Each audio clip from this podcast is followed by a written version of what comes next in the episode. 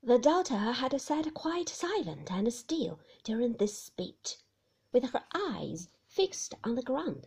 Her cousin standing near her, and looking on the ground too, she now said very softly, in a trembling voice, "Mamma, I hope you have finished?"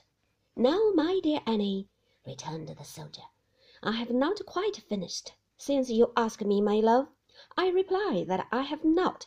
I complain that you really are a little unnatural towards your own family, and as it is of no use complaining to you, I mean to complain to your husband. Now, my dear doctor, do look at that silly wife of yours." As the doctor turned his kind face, with its smile of simplicity and gentleness, towards her, she drooped her head more. I noticed that Mr. Wickfield looked at her steadily.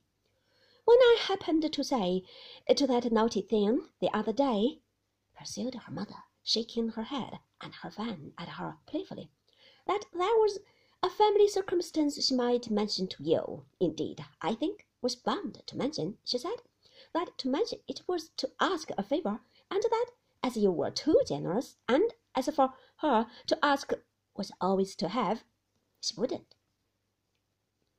Annie, my dear, said the doctor. That was wrong. It robbed me of a pleasure. Almost the very words I said to her, exclaimed her mother.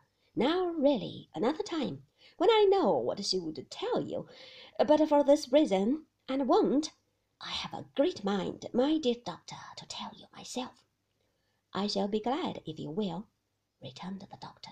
Shall I? Certainly. Well, then, I will, said the old soldier. That's a bargain.